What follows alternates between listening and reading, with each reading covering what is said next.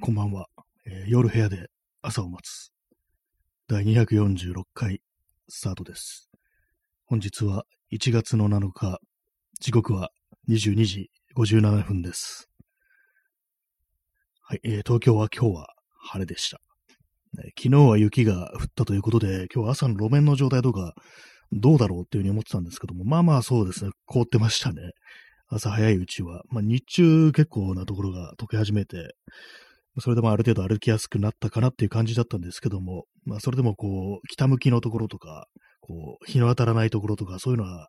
まだまだ結構凍りついてるところとかもあったりしたんですけども、皆様は今日一日転ばずに過ごせたでしょうか？今日東京のね、方は。そんな感じなんですけども。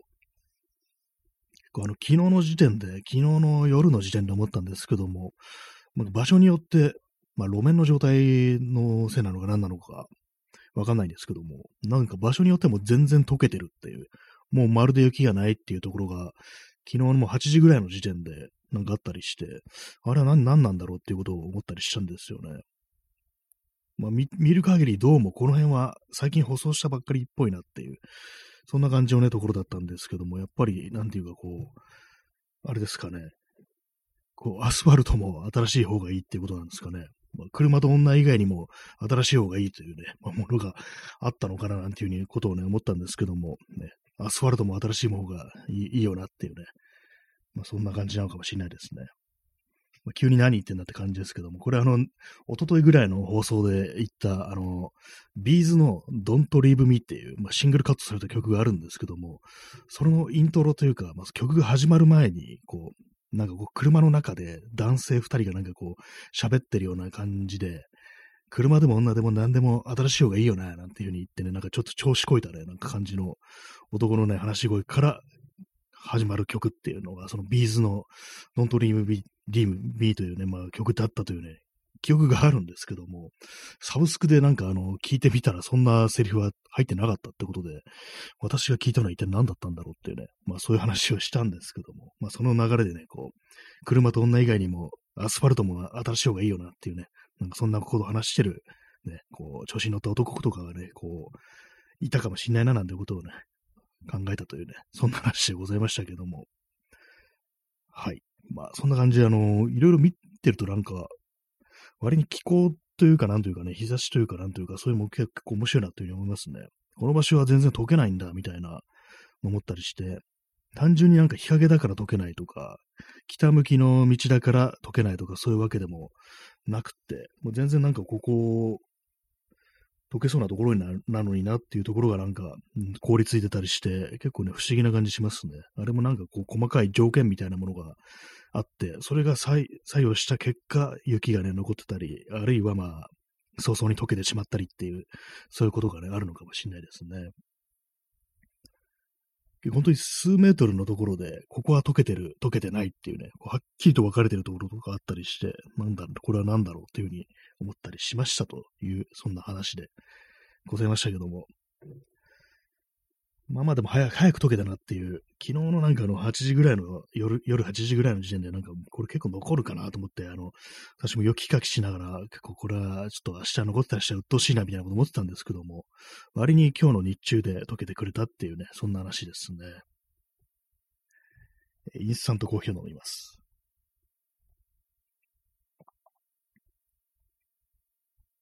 よくなんか雪に、ね、お湯をかけたら溶けるかなってことを毎年、毎年っていうかあの、雪が降るたびに思ったりするんですけども、どうなんですかね？まあ夜夜にやったらそれが凍りついたりしてダメってことなんでしょうけども、なんでも昼間とかね、なんか水ぶっかけてこう、なんとかしたいなみたいな気持ちが起きてきたりはしますね。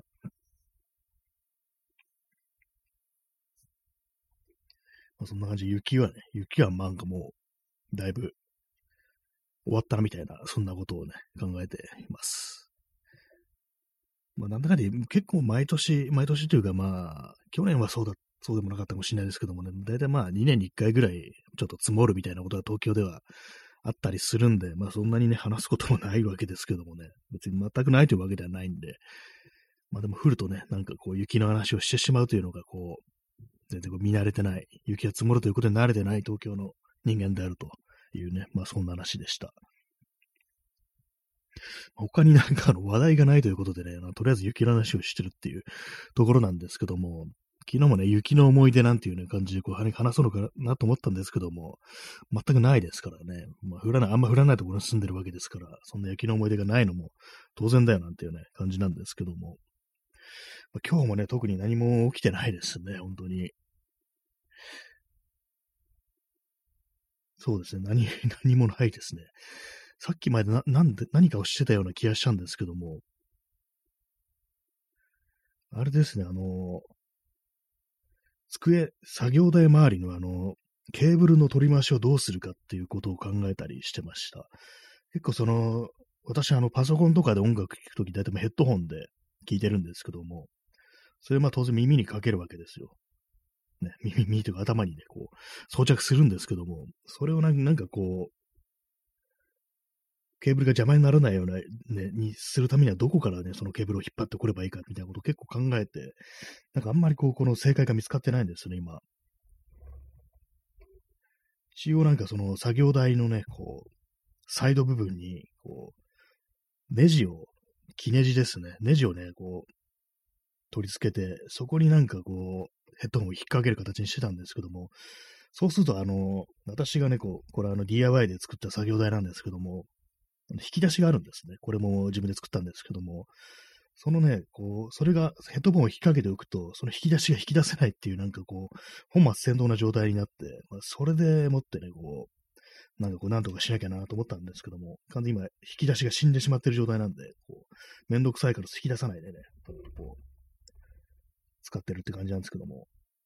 まあでも大したね、大したものが置いてないです。今見るとね、あの、なんか小さいペンタブみたいなやつがあるんですけども、で、まあ、本格的なペンタブじゃなくて、すっごい安いやつで、とりあえずなんかこう、ペン型でのなんかが、スタイラスペンがあってね、タッチできる程度のもので、それ全然使ってないんですけども、それが置いてあって、あとギターのピックが2つ置いてあるっていうね、これ何の意味もない引き出しになってるんですけども、ま、これ引き出せないからね、こそこういうことになってるわけであって、これをね、ちょっと何とかそのケーブルの取り回しを考えてね、どうにかしないといけないなんていうね、ことを思ったりしてるという感じですね。えー、ワントゥーさん、えー、新谷さん、こんばんは、えー、こんばんは。私は多摩地区ですが、雪の影響はなかったです。3連休、南口フラックスのオッシュマンズに物色しに行きたいです。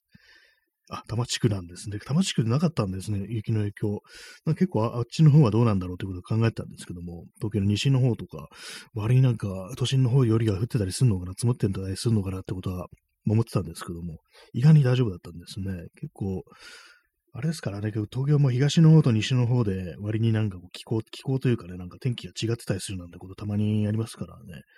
今回は雪の影響はなかったということで、まあ、結構ね、まあ、それは良かったかもしれないっていうね、感じですね。本当になんかこう、ね、雪合戦でもするんでなければ、ね、雪雪とかない方がまあ歩きやすいしね、怪我もする、あれもないですからね、怪我するチャチャンスじゃないや、ね、こう恐れもないですからね、チャンスってなんだって感じですけども。3連休、南口フラックスのオッシュマンズに物色しに行きたいです。ああ、いいですね。南口フラックス。私も、あそこのオッシュマンズはね、結構よく行ってたんですけども、最近は行ってないですけども、なんかあの、あれなんですよね、こう、何も買わなくても見てるだけでちょっと面白いっていう、そういう感じありますからね、あの、ウォッシュマンズっていうのは。結構いろんなものが置いてあったりして、特にあの、南口のやつだと、あの、ササーフィングッズとかね、ウェイトスーツとかの、サーフボードとか持ってあったりして、また全然自分でやる気ないんですけども、なんとなくこう眺めてたりすることがありますんで、あとスケートボードとかね、なんかそういうものもあったりしますんで、まあね、こう、ああいうところで自分のなんかほんと全然やる気ないけれども、これどういうカルチャーなんだろうみたいな、そういうことを考えながらこう見てるっていうことが割にあったりするんですけども、ね、そういう時たまになんかこう全然買う気ないのに、なんかそう店員さんに声かけられたりしてね、やばいってね、なんかなる時ありますけどもね。インスタントコーヒーを飲みます。前にあの、東上野、上野の東の方ですね。に、あそこ、あの山のバイク屋さんが多いんですけども、そこにあの、私、あの、バイクに乗ってないんですけども、あの、サングラスとかね、ゴーグルとか、あの、自転車乗ってると結構その、風でね、あの、ゴミとか飛んできて目に入ることがよくあるんで、これどうしようと思ったんですけども、普通のサングラスとかそういうやつだとやっぱサイドにこう隙間があったりするんで、これだとちょっとなんかあの、弱いなと思って、それであれなんですよね、あの、バイク屋さん行ったらなんかそういうバイク用のゴーグルとかそういうもの置いてないかなみたいな、そういうところがあって、一回見に行ったことあるんですけども、それなんかこう見てたら、なんかバイク乗るとね、思われたらしく、なんかこう、脇にヘルメット置いてあったんで、ヘルメットお探しですか？みたいなこと聞かれて、思わず違いますで、ゴーグルとかだけ見てるんです。免許ないですっていうふうに言えなくて、あ、そうですね。ちょっと今考えてて、まだ全然決めてないんですけど、みたいな。そんな感じで適当にごまかして、少しだけ話を聞いて、ちょっと考えてみますって感じで、こう、退散してきたなんてことがありましたね。なんかこう、ふっと、不意に声かけられると、ちゃんと言えないっていうね、返答ができないっていうことがあったりして、なんかごまかしちゃうっていう感じになったりすることがありますね。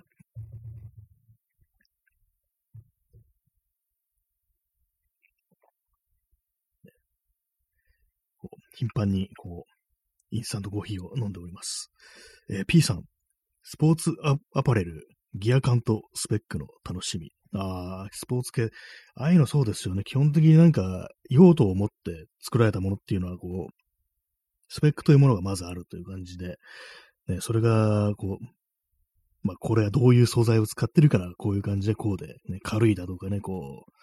水を弾くだとかそういうのはありますからね、そういう、なんかこう、具体的になんか用途を持った服っていうかね、もうそういうのを見てるのって結構楽しかったりしますね。それこそあのギア感ってやつですよね。ギアとしての道具としてのこう服みたいな、そういうのってね結構ありますね。私もなんかそういうの、全然こう山とか行かないんですけども、それでもなんかこう、見てしまうって、アウトドアウトドアグッズとかね、こう見てしまうって感じのことあるんですけども、ちょっと前にあの、どっかでね、読んだ、まあ多分まあツイッターだと思うんですけども、結構その、アウトドア、まあ、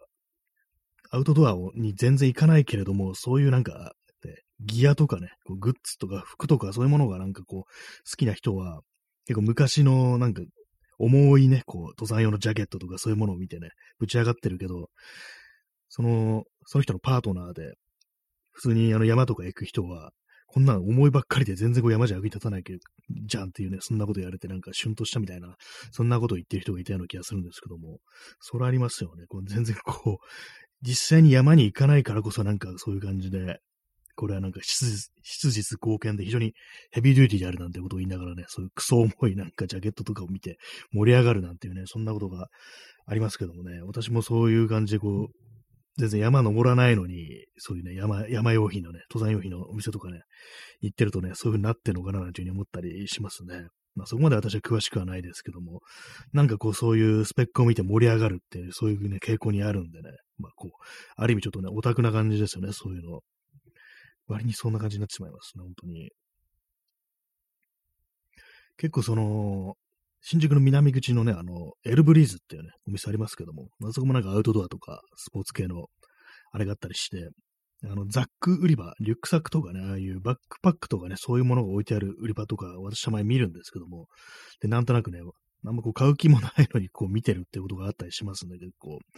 どういう素材でね、どういう感じでこう、構造になってて、どの頃とかね、なんか、バックルは何、何製なんだみたいなね、そんなことを見てるっていうね、非常にこう迷惑な客だったりすることあるんですけども、まあ、何も買わないっていう感じじゃないんですけど、一応なんか他にもね、物色したりするんであれなんですけども、どうもなんかね、そんな感じでこう、自分にはね、こう必要のないもの、必要ないであろうものをね、なんか本当本気の山に行くための、でっかいあのザックみたいなね、ああいうのとかをね、どうも眺めてしまうっていうのありますね、本当に。はい。ね、多分まあ、本当になんか街でなんかこういろいろ使うとなると、あれなんですよね、あの、ミリタリー系の、ありますよね、なんかあの、サバイバルゲームとかやる人は、あの、本当になんかあの、迷彩とかでね、あと、ベストみたいなやつですよね。いろいろこう、取り付けられるようなね、ベストみたいなの、ああいうのありますけども、なんか街で過ごすにはああいうのがいいのかなと思ったりしますね。私とかあの、カメラをね、持ってるんで、結構なんかあの、あれなんですよね、手元ででなんかこう、いろいろね、こう、レンズキャップだとか、あとなんかこう、カメラのね、上に取り付けるあの、水準器だとかね、まあそういうものがいろいろ小物があるんですけども、そういうのなんかこう、写真撮りながらね、いろいろポケットなんか突っ込んだりまた出したりみたいなことが結構あるんで、まあそういう時にあの、必要だなと思いますね。そのベスト的なものが、そういうね、いわゆるなんかタクティカルベストみたいなやつですよね。本来はなんかあの、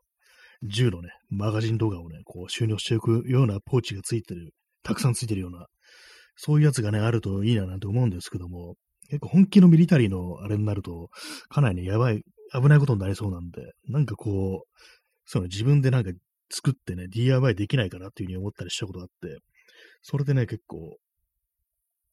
作ったことがあるんですけども、ちょっとあの、軽く、その斜め掛けのスリングベルトみたいな感じで、そこにあの、ベルトが2列でこう縫ってあって、でそこになんかいろいろ引っ掛けて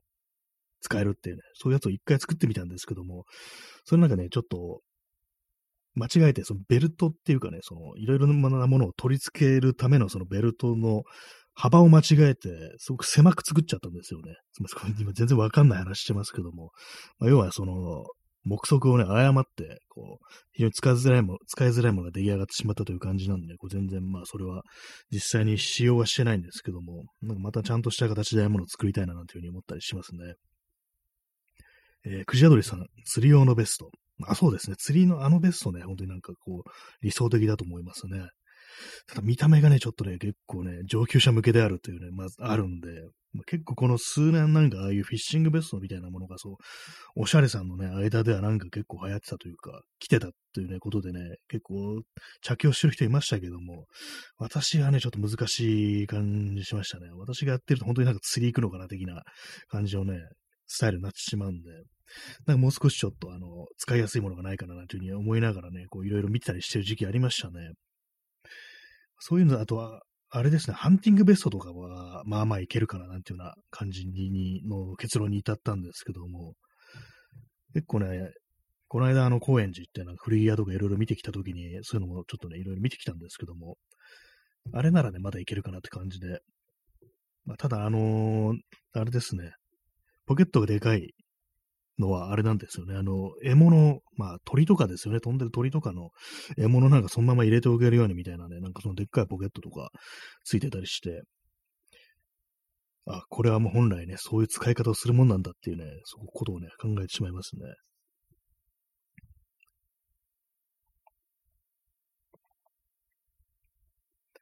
はい、えー、インスタントコーヒーを飲んでおります。まあ、でもなんかそんな感じ、なんかその別荘的なものを作ってみようかななんていうふうに思ってから、多分2年ぐらい経ってるんで なんかね、ほんとあれですね。なんか思うだけで全然作れないって感じなんですけども、一時期なんかこう、手縫いで、なんかこう、生地をね、こうリサイクルして、もう使わなくなっちゃったバッグとか、そういうもののなんかナイロンのね、こう、ちょっと頑丈そうな生地を使ってこういろいろ作るなんていうね、ことをやってたんですけども、実際まあ、完成したものは、財布と、さっき言ったその、斜め掛けのね、ベルトみたいなやつっていう、それだけで、もうそこからなんか新しいものは全然作れてないって感じなんですけども。あとあれですね、あの、自転車に取り付けるバッグも自分で作りましたね。まあ、それは結構まあ、重宝してるって感じなんですけども、レンチとかをね、こう、入れておく用のバッグですね、小さな、そういうものは作ったんですけども、なかなかね、めんどくさいんですね、本当に。ミシンがね、ミシンあるんですけども、あの、なんか調子悪くて壊れてて、それが使えないんで、まあ、手縫いでまあ、その硬い生地をね、まあ、あの、コーデュラナイロンとかそういうやつですよね。ナイロンのほんと目の詰まった、非常になんかこう、頑丈そうなやつ、まあ、ああいうのをね、使ってこう、縫っていくんですけども、あれは本当になんか指が痛くなって、それがね、厳しいんですよね、本当に。本当なんか工業用ミシンとかをね、買うべきなのかなと思って、一時期なんか、こう、中古でなんかいいのないかなっていうね、出物を探してたんですけども、なかなかないですね、そういうものは。結構、たまになんかこう、あったとしても、引き取り限定とかで、あのまあ、西日本とかね、だったり、九州とかだったりして、これはとてもじゃないけどっていうね、感じで、なかなかね、こう、それはないよなっていう感じですよね。こうそんな、ちゃんとしたものが急にね、こう、格安で手に入るなんてことはなかなかないな、なんていうふうに思ったんですけども、まあそういうのもあってね、手縫いでなんとかしてるというね、感じです。あ、そうですね、今日は、さっきはあれですね、あれもやってましたね、その縫いし、縫い仕事というか、あの、いつも着てる、寝るときに着てる、寝巻きとして着てるね、パジャマがね、着てるあの、綿のね、なん、ズボン、まあ普通のパジャマのズボンみたいなやつなんですけども、それがなんかもう本当に限界を超えて、もう生地とかも本当薄くなってすっけすけになってるんですけども、だどうしてもね、なんかそれ捨てたくなくって、っていうのもなんか本当になんかもうテロテロになるまで履いてるから、非常になんかもう、着心地がいいんですよね、すごく。もうそれがなんか寝るときにすごいちょうどよくって、これ捨てんの惜しいな、ボロボロだけど、みたいなことをね、思って、なかなかね、こう捨てらんないんですけども、それをあの、補修してました。それがあの、本当になんか、生地がね、ほんと限界まで薄くなってるだけでなく、ほんと腰回りのゴムなんてもうとっくにもう伸び伸びで、一回あの交換してるんですね。交換というかなんか新しくそのゴムをつけてるんですけども、もうそれすらも限界に達して、もうかなり限もう限界を超えたというかね、もうこれ、風化一歩手前みたいな感じになってるんですけども、それをね、ちょっとなんとかこう、また新しいね、新しいという他のなんかこう、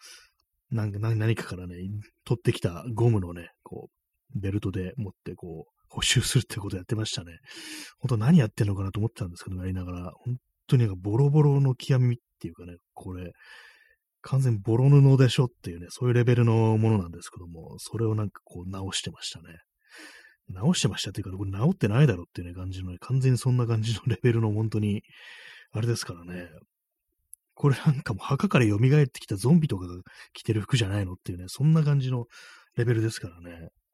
でもそういう、まあ、ゴムが伸びてるもんですから、もう止まらないでずり落ちてくるわけですよ。まあ、それだけでも何とかしようと思って、生地が薄いのはこう、ね、諦めるとして、もうずり落ちてくるのだけ、こう、対処しようって感じで、まあ、ゴムのね、こうゴム紐だけ付け替えたというね、そんな感じでしたね。まあ、どう考えても捨てるべきだなっていうのはね、思ったりしてます。私もちょっとね、捨てるべき服がちょっと多すぎるんですよね、本当に。今ね、履いてる、じゃね、今着てるパーカー、もこれも限界ですね。パーカーもフードになん、フードがなんかもうほつれて、ね、破れてんですよね。穴開いてたりするんですよね。貫通はしてないんですけども、本当になんか一部分破れてるっていう感じで、これはもう外着てっちゃいけないでしょうっていう感じなんですけども、それでもあの冬場とか、あの上に着るからわからんだろうって感じで着てってしまうことがね、ありますね。本当になんか、いかんだと思うんですけども、これ無印無印良品のね、こうパーカーなんですけどもね、なんかセールの時にこう2枚ぐらいね、まとめて買ったっていうね、まとめてっていうか2枚買った、2着買ったっていうものをなんかずーっとこう着てるって感じで、どのくらい着てんだろうこれって感じしますね。多分なん、7、8年多分こう着氷してんじゃないかなみたいなね、そんなレベルなんですけども、どうも本当になんかね、物が捨てられなくなってるというか、一つなんかね、こう、着心地がいいというか、ね、体にこうなんか慣れちゃった服があると、本当そればっかりね、着てしまうという感じになってますね。もうあの、よく話してるクロームのスニーカーもそうですけども、昔そんなことなかったんですけどもね、もっと早めにこう、新しいもの買っ、ね、こう、おろしてたんですけども、それがなんか今全然できないっていう感じで、昔はちょっとある程度ね、若かった頃は、こう、無理が効いてたというかね、こう、自分の快適さよりもね、ちゃんとしたこう、ね、服の方は、まあ、優先されるというね、ことだったのが、これがまあ、年取って見た目がどうでもよくなって、ほんと、本当に破れても構うもんかっていう感じでね、着てるっていうね、そんな感じになっちゃってますね。えー、くじやどりさん、服を変えると体調変わりますね。まあそうですね。それ結構如実に変わりますよね、本当に。なんか急になんか新しいもの変えたりすると、やっぱりこう、体が慣れてないっていう感じで、まあかといってね、ほんとボロボロのものをなんかずっと着てるのも、それはそれでね、なんか結構テンション下がるところとかありますし、まあ楽っていうのもあるんですけども、なんか本当に、難しかったりしますね、本当に。今日はあれなんですよね、あの、いつもと、いつもあの、大体、アウトドア系のパンツを履いてるんですけども、あの、ナイロンとか梱包のやつですかね、ああいう。そういうものを履いてるんで、軽軽いんですよね。軽くて非常に動きやすいって感じなんですけど、今日はあのデニムをね、履いてるんですよね、リーバイスも。やっぱたまになんかこういうの履くと、なんか、生地が分厚くてなんか、うっとしいなみたいな感じのありますね。本当になんか重いなみたいなこと思ったりして。まあ、かといって別にそれほどあったかくないしみたいなね。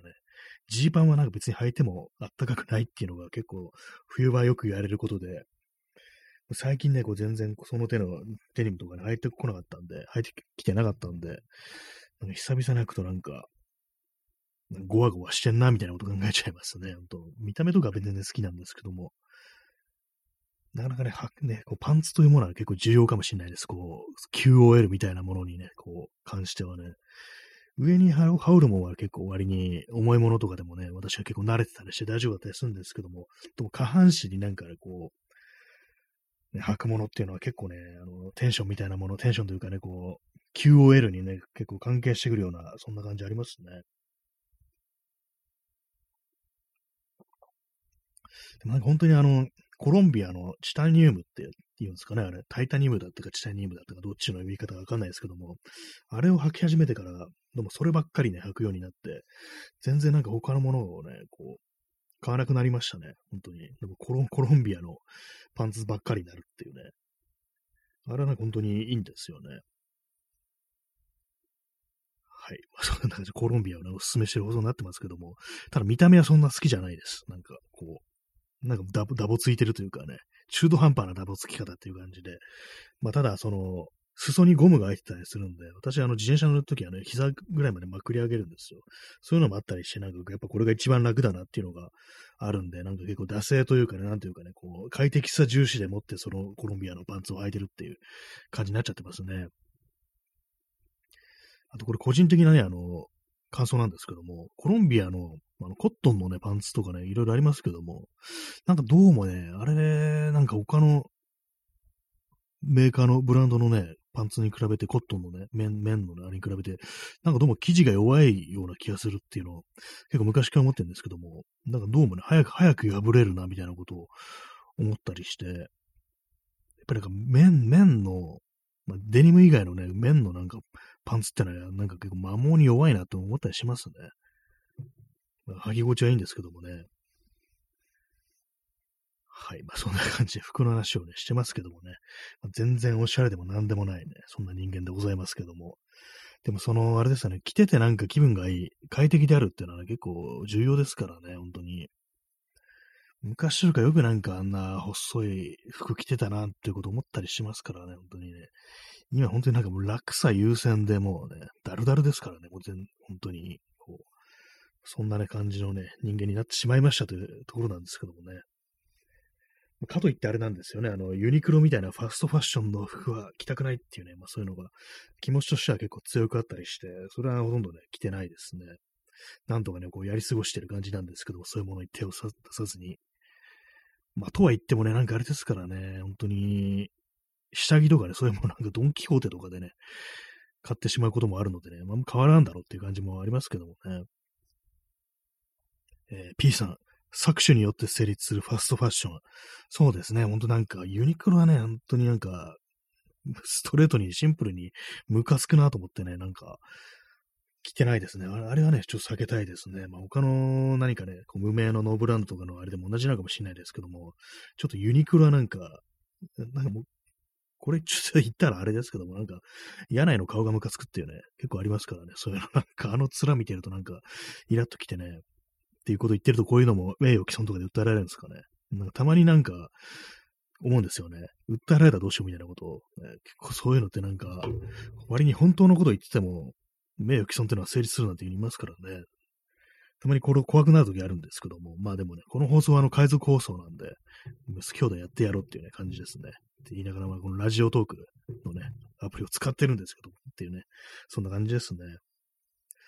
あとあれですね、ラジオトークまたあのライブマラソンが始まりましたって言っても、まあ、ライブやってるのってほとんど私だけなんであれなんですけども、今日からあの、9日間か10日間やると、Amazon ギフト2000円分くれるそうですね。もしね、こう、そういうのをね、こう、かこつけてなんかこうライブとかやりたいななんていう人がいたらね、やってみるのもいいんじゃないかなというふうに思ったりしますよね。まあそんな話ございました。まあそういうのもあるんでね、私はまたこっからあのね、10日間はこのライブに縛り付けられることが確定しましたっていうね、感じですね。まあ、つっても、あの、毎回ね、毎日やってるんですけどもね。はい。まあ、そんなわけでお送りしてまいりました。第245回ですけども、何も考えずにね、こう話してるんですけども、なんかこう、その服の話とかをね、こう、自分の好きなもの、お店、おすすめのものだけ話すっていうね、そういう回がいいあってもいいかなというふうに思いました。はい。そんな感じでね、このさすがにそのズタボロのね、寝巻きのズボンをね、こう、写真をアップする勇気はあまりないですね。そういう正直。えワントゥーさん、新谷さん、ありがとうございます。あ、こちらこそね、ありがとうございます。本当になんかこう、コメントいただけるとね、こういうふうにこ